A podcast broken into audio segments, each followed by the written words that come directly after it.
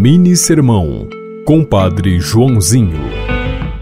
Toda conquista passa por uma série de renúncias. Não é diferente para quem quer conquistar a vida eterna. Foi o próprio Jesus quem recomendou: tome sua cruz, venha e me siga. Quem quer ganhar a vida vai perder, mas quem aceita perder vai ganhar. Renunciamos a um tempo dedicado ao exercício para ganhar aquela competição.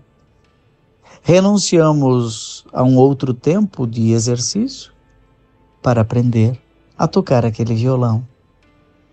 Tudo passa pela renúncia, pela disciplina, pela ascese, pelo exercício.